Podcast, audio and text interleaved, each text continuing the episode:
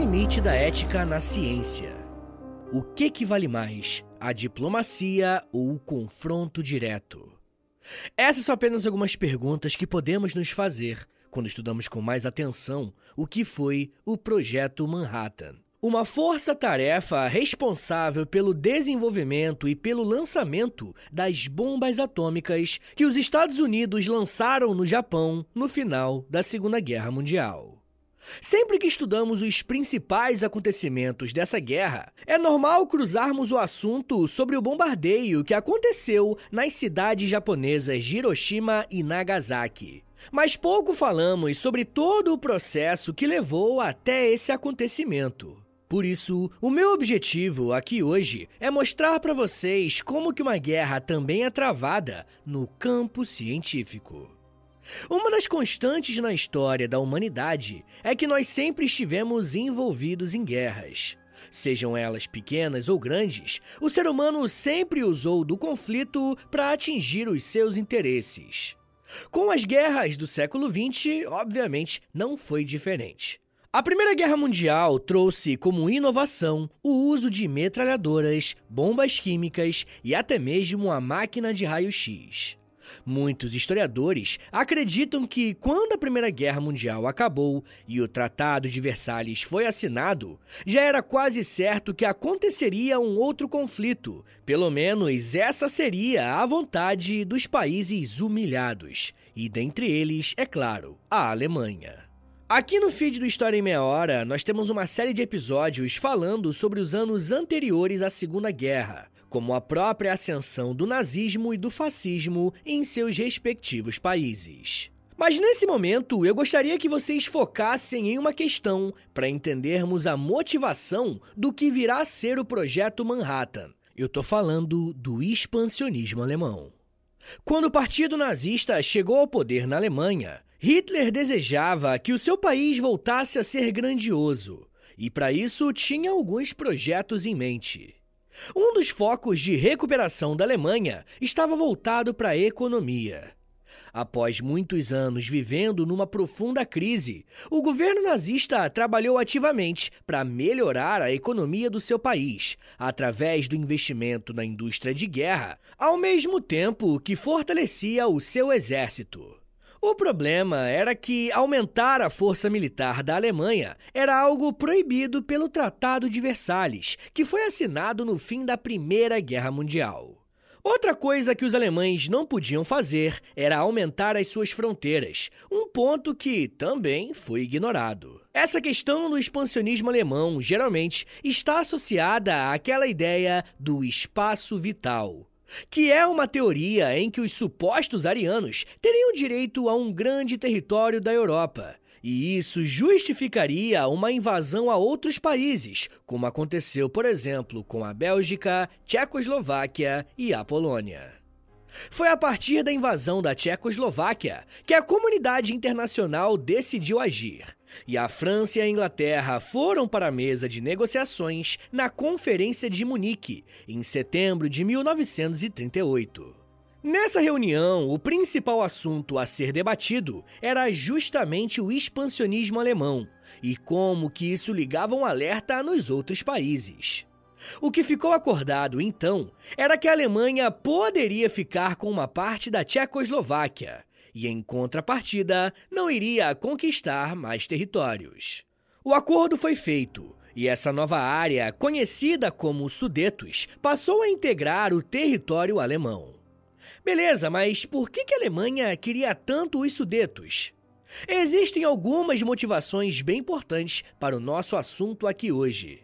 A região dos Sudetos era uma área da Tchecoslováquia muito rica no seu parque industrial. O desenvolvimento econômico daquela área era altíssimo, e isso poderia agregar muito ao Terceiro Reich. Porém, o que pouca gente sabe é que os Sudetos eram extremamente ricos em urânio, um recurso mineral essencial para o desenvolvimento de armas nucleares. Com essa posse valiosa garantida, o governo de Hitler autorizou a extração desse minério e, em seguida, deu início ao projeto de energia nuclear alemão, criado em abril de 1939. O programa alemão logo se expandiu e começou a trabalhar em três frentes, todas envolvidas direta ou indiretamente com a questão nuclear. Por mais que esse projeto não seja algo que foi criado e anunciado ao grande público, a comunidade científica tinha um certo trânsito e contato com outras partes do mundo, e não demorou para que a notícia vazasse para países como os Estados Unidos, Reino Unido e França.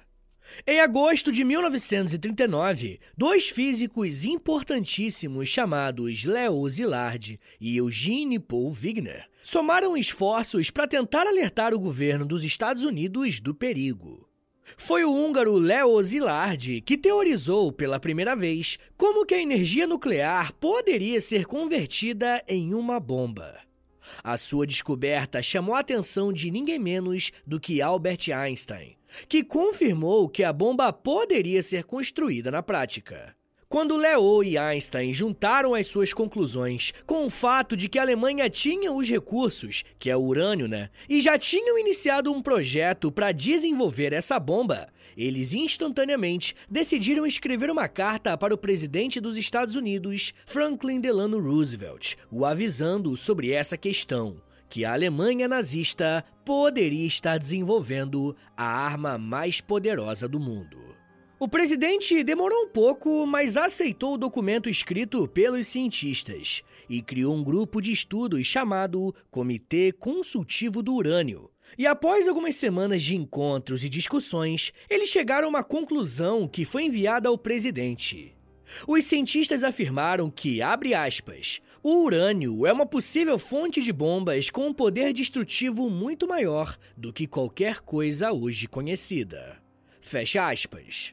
Quase que imediatamente, o governo dos Estados Unidos autorizou que verbas fossem destinadas para a pesquisa do urânio e, em seguida, do recém-descoberto plutônio.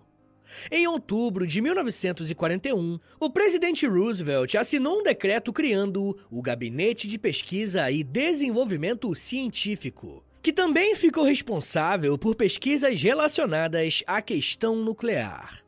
Em paralelo a esse movimento, o Reino Unido também estava na corrida para tentar desenvolver uma arma nuclear antes dos Estados Unidos, mas principalmente antes da Alemanha.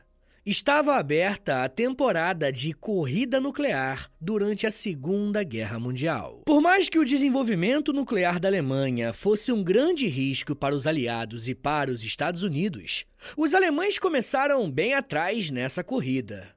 O fato de terem sido os primeiros a dominar reservas de urânio não foi convertido em sucesso no seu programa nuclear. Ironicamente, a razão do fracasso nazista é o próprio nazismo.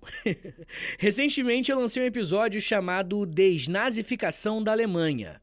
E na primeira parte desse conteúdo, eu expliquei como que o nazismo se infiltrou na sociedade alemã e dominou todas as esferas desse país. Como vimos, o ensino não ficou de fora desse processo, uma vez que tanto o ensino básico quanto as universidades foram cooptadas pelos nazistas. Quando isso aconteceu, muitos cientistas fugiram da Alemanha, principalmente aqueles que tinham algum tipo de proximidade com o judaísmo. Uma outra questão que acabou prejudicando muito o esforço científico dos nazistas em relação ao armamento nuclear foi a convocação para a guerra. Muitos cientistas e técnicos foram recrutados, apesar de possuírem habilidades úteis em outros setores.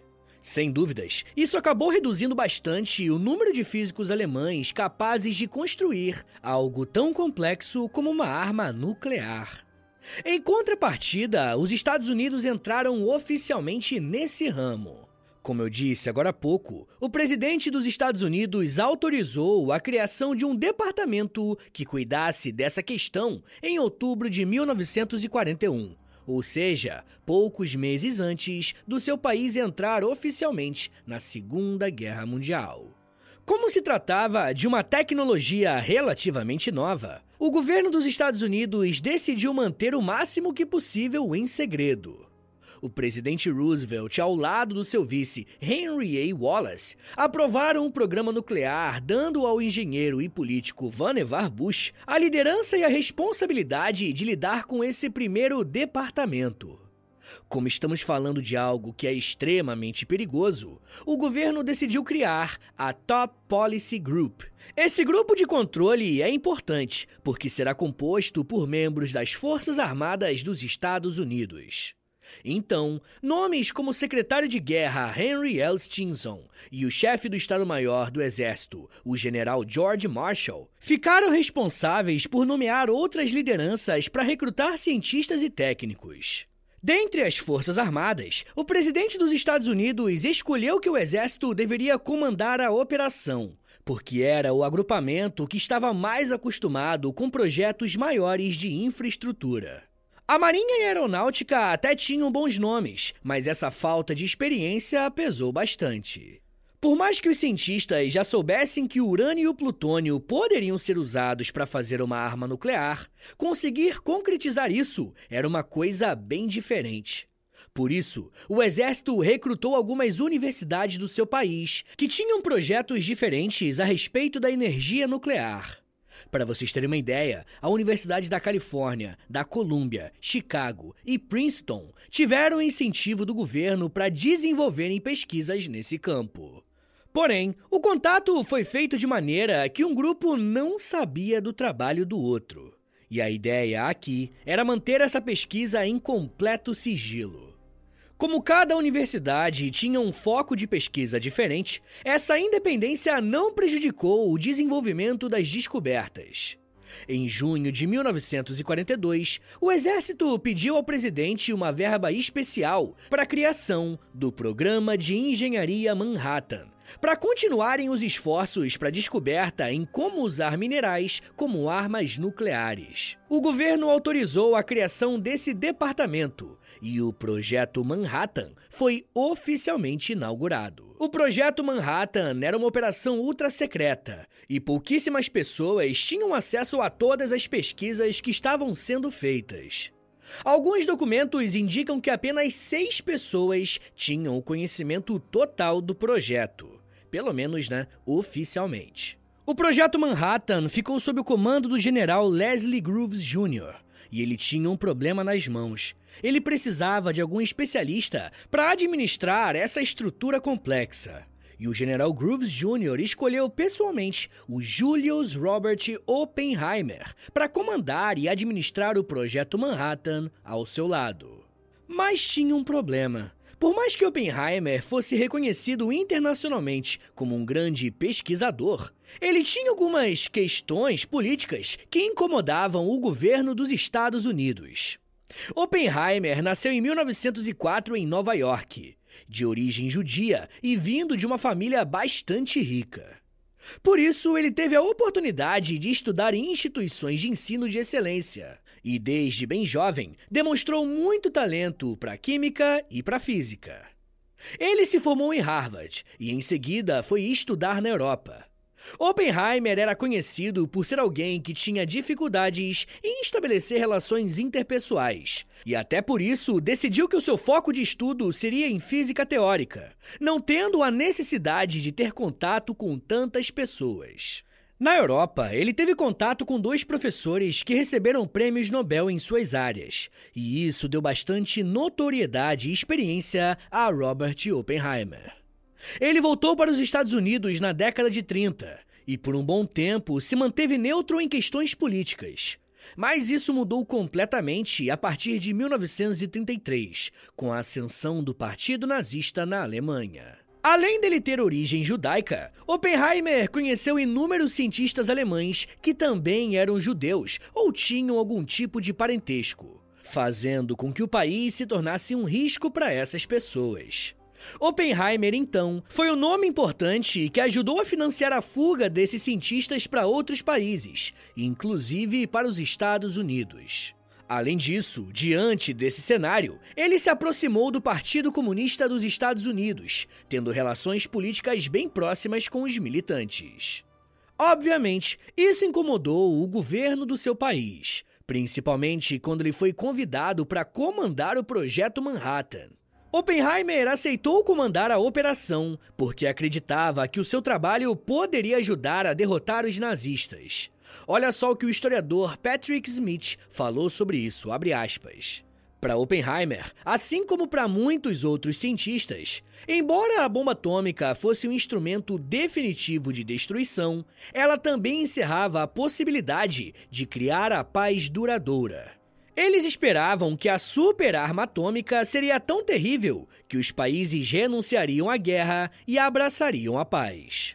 Oppenheimer esperava que a arma fosse tão destrutiva que a guerra deixaria de ter sentido, resumindo-se tão somente a um ato de suicídio mútuo. Fecha aspas.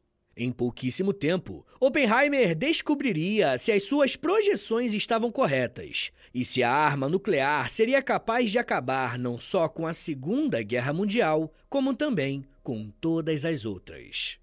Pessoal, eu já quero falar mais sobre o tratamento que o Oppenheimer recebeu à frente do projeto Manhattan e quais foram os passos seguintes dessa operação até a descoberta da bomba atômica.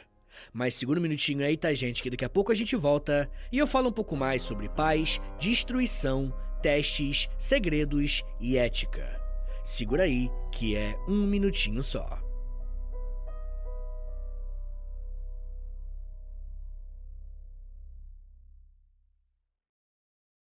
Pessoal, eu queria pedir um favor que vai ajudar muito o meu trabalho e não vai custar nada para vocês. O História em Meia Hora é um podcast exclusivo Spotify. E para essa parceria continuar sendo frutífera, os números são importantes. Por isso eu queria te pedir para clicar em três coisinhas aí no seu Spotify. Primeiro, nas estrelinhas. Dá cinco estrelinhas aí pra gente na avaliação, por favor, porque a avaliação é o que mais ajuda o podcast a chegar em outras pessoas. Segundo, já aproveita e clica em seguir. E se você quiser receber no seu celular um aviso de quando tem episódio novo, clica também no sininho. Mas claro, só se você quiser. Obrigado de coração pela ajuda e continue com o episódio.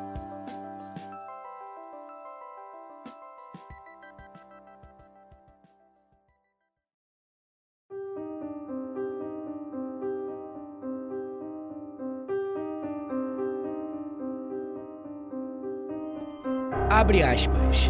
É requerido que a autorização seja emitida para Julius Robert Oppenheimer sem demora, independentemente das informações que tenham sobre o Sr. Oppenheimer.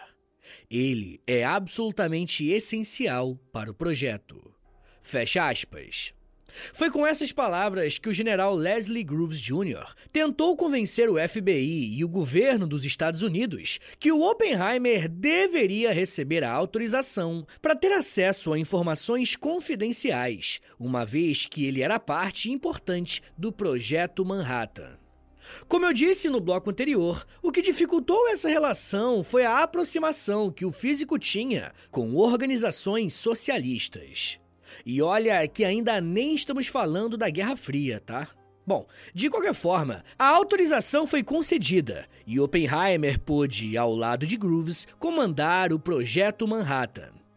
Uma das primeiras decisões tomadas por Oppenheimer à frente do projeto Manhattan foi mudar a forma que as pesquisas estavam sendo feitas. Lembra que eu disse no começo do episódio que o governo dos Estados Unidos recrutou diversas universidades? Isso era bom porque descentralizava a pesquisa, aumentando a chance de descobrirem algo. Porém, Oppenheimer acreditava que o esforço teria mais chance de dar certo se ele fosse feito em um só lugar. O general aceitou a proposta do físico e juntos eles escolheram uma propriedade no Novo México, onde foi criado o Laboratório de Los Alamos. Em novembro de 1942, a construção foi iniciada e não demorou para que esse centro de pesquisa se tornasse uma espécie de cidade, devido à quantidade de cientistas, técnicos e outras pessoas que trabalhavam indiretamente no projeto. Para reduzir qualquer suspeita a respeito dos testes e das pesquisas que estavam sendo feitas, o gigantesco laboratório de Los Alamos ficou sob a administração da Universidade da Califórnia. Um dos maiores desafios de Oppenheimer à frente do projeto Manhattan era administrar interesses tão diferentes. Como o exército era responsável pela operação como um todo, era muito comum que Robert precisasse lidar com alguns embates com os militares a respeito dessa ou daquela escolha. Por outro lado, Oppenheimer também precisava lidar com cientistas, motivá-los e exigir uma certa velocidade.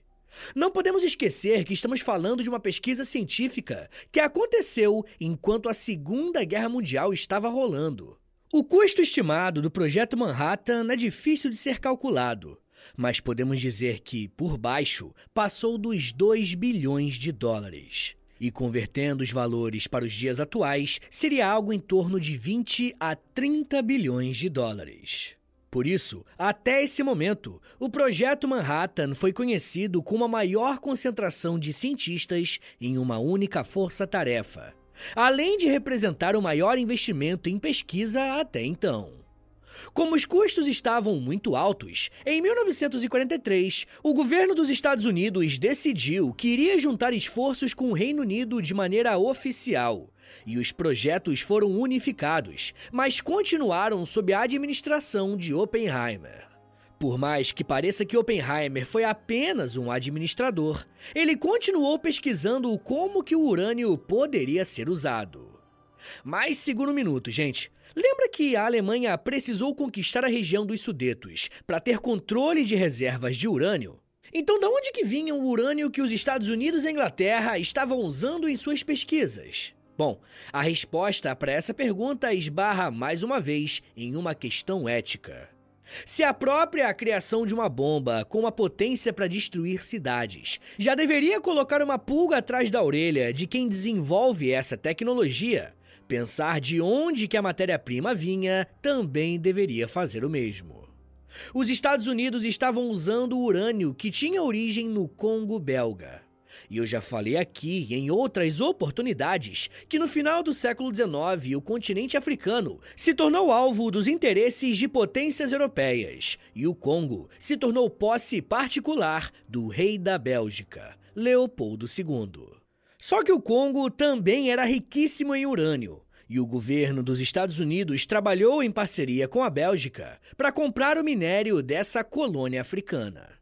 O Departamento de Estado dos Estados Unidos negociou a compra de mais de mil toneladas de urânio para serem usados nas pesquisas da arma nuclear. A compra foi aprovada e quase todo o urânio usado no projeto Manhattan tinha origem congolesa.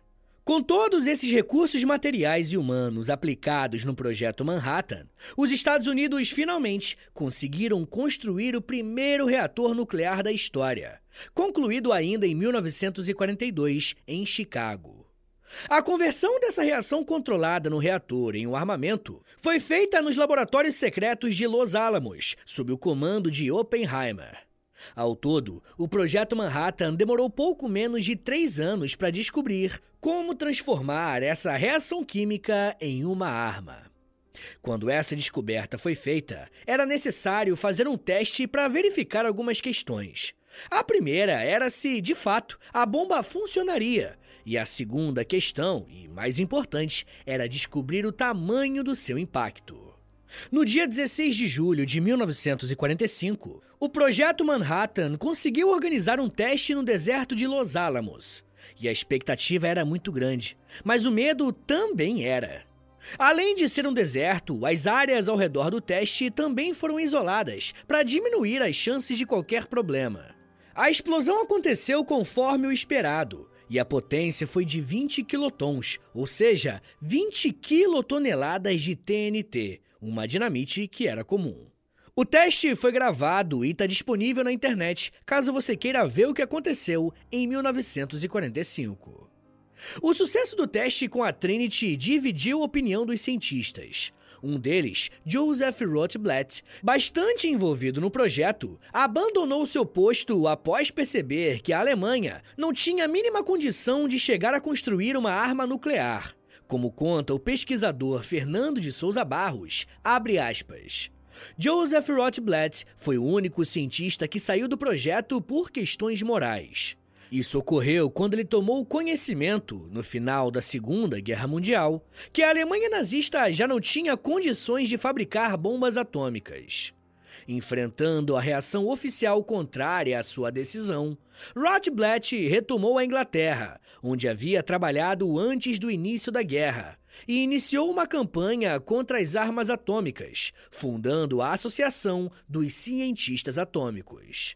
Fecha aspas. Uma postura parecida com essa foi a do próprio Oppenheimer. Ele ficou decepcionado por não ter descoberto essa arma rápido o suficiente para usar contra os nazistas, que a essa altura já haviam sido derrotados.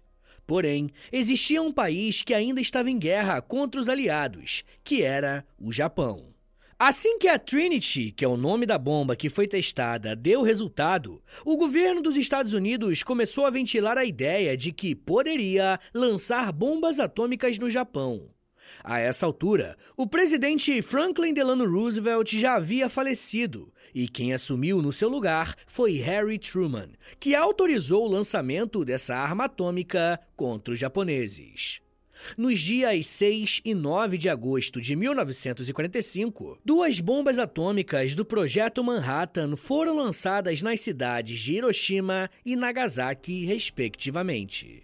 E assim como esperado, as bombas causaram uma destruição gigantesca, matando mais de 100 mil pessoas imediatamente e outras centenas de milhares em consequência da radiação.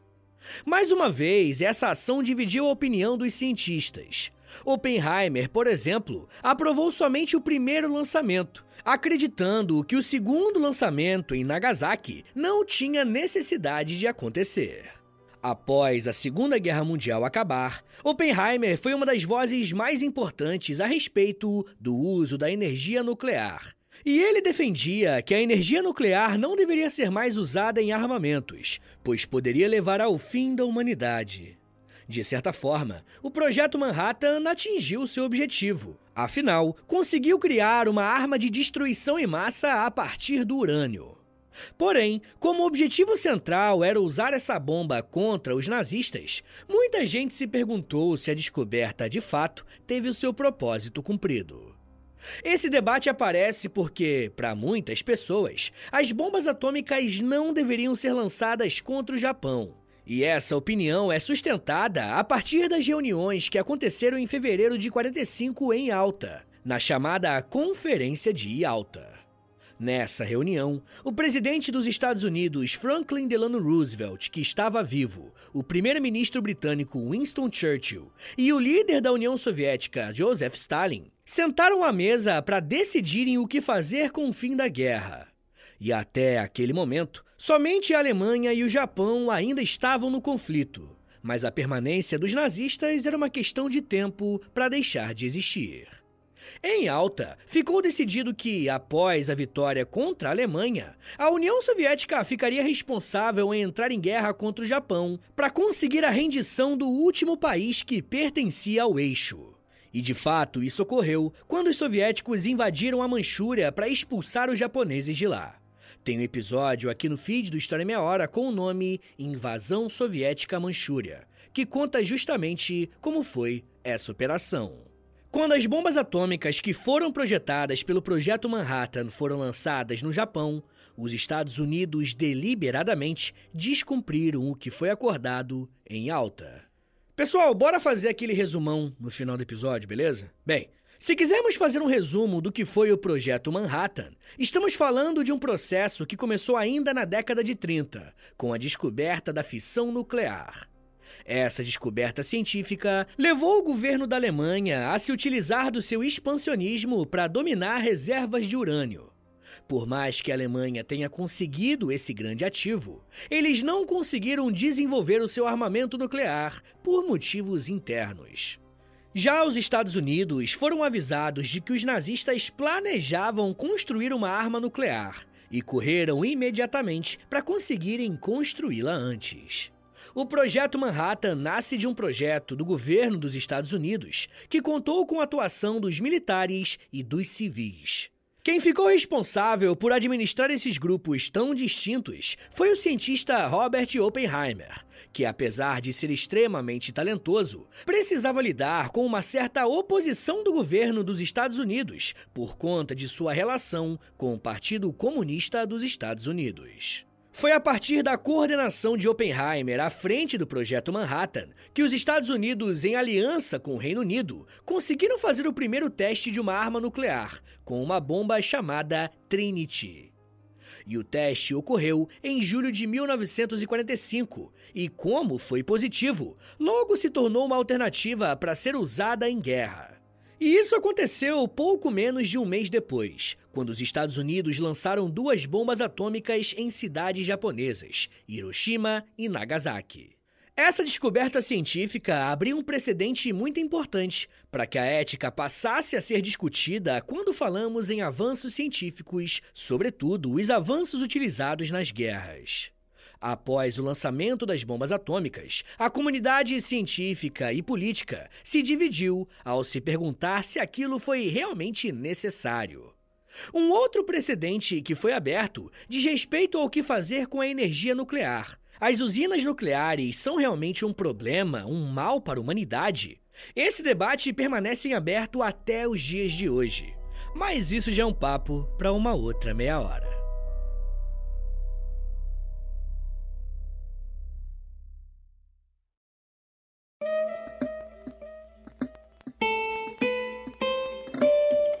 Muito obrigado por terem vindo até aqui. Meu nome é Vitor Soares, eu sou professor de História. E você acabou de ouvir o História em Meia Hora, beleza? Compartilhe esse episódio com a rapaziada, posta nos stories do Instagram, e aí você me marca no arroba História em Meia Hora. Ou você pode também postar no Twitter, e aí você me marca no arroba H30podcast.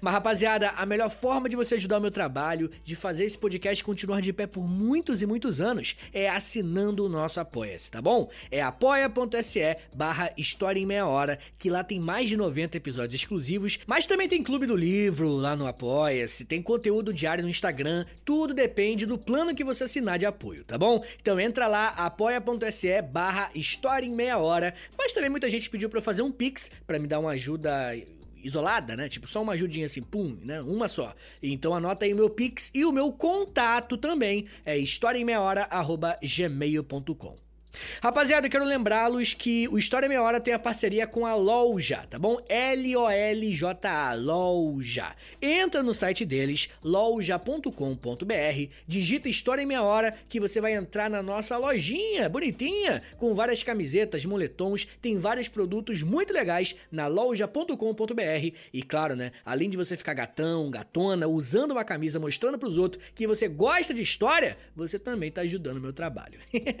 tá bom, gente? Mas uma outra coisa, gente, isso aqui não custa nada, nada, nada, é você dar uma ajudinha para mim aí, dando cinco estrelinhas no Spotify, por favor, que é uma avaliação que você faz e quanto mais avaliações, melhor pro meu trabalho, né? Principalmente porque, pô, esse podcast é exclusivo Spotify. Os caras querem ver que, pô, tá dando certo.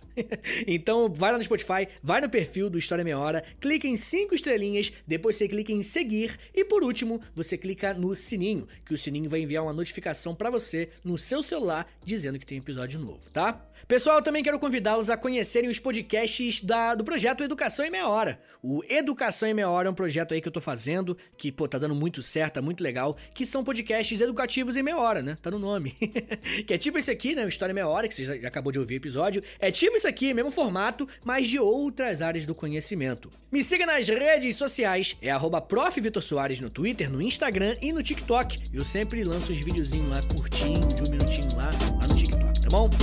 É isso, gente. Muito obrigado. Um beijo. Até semana que vem. E valeu!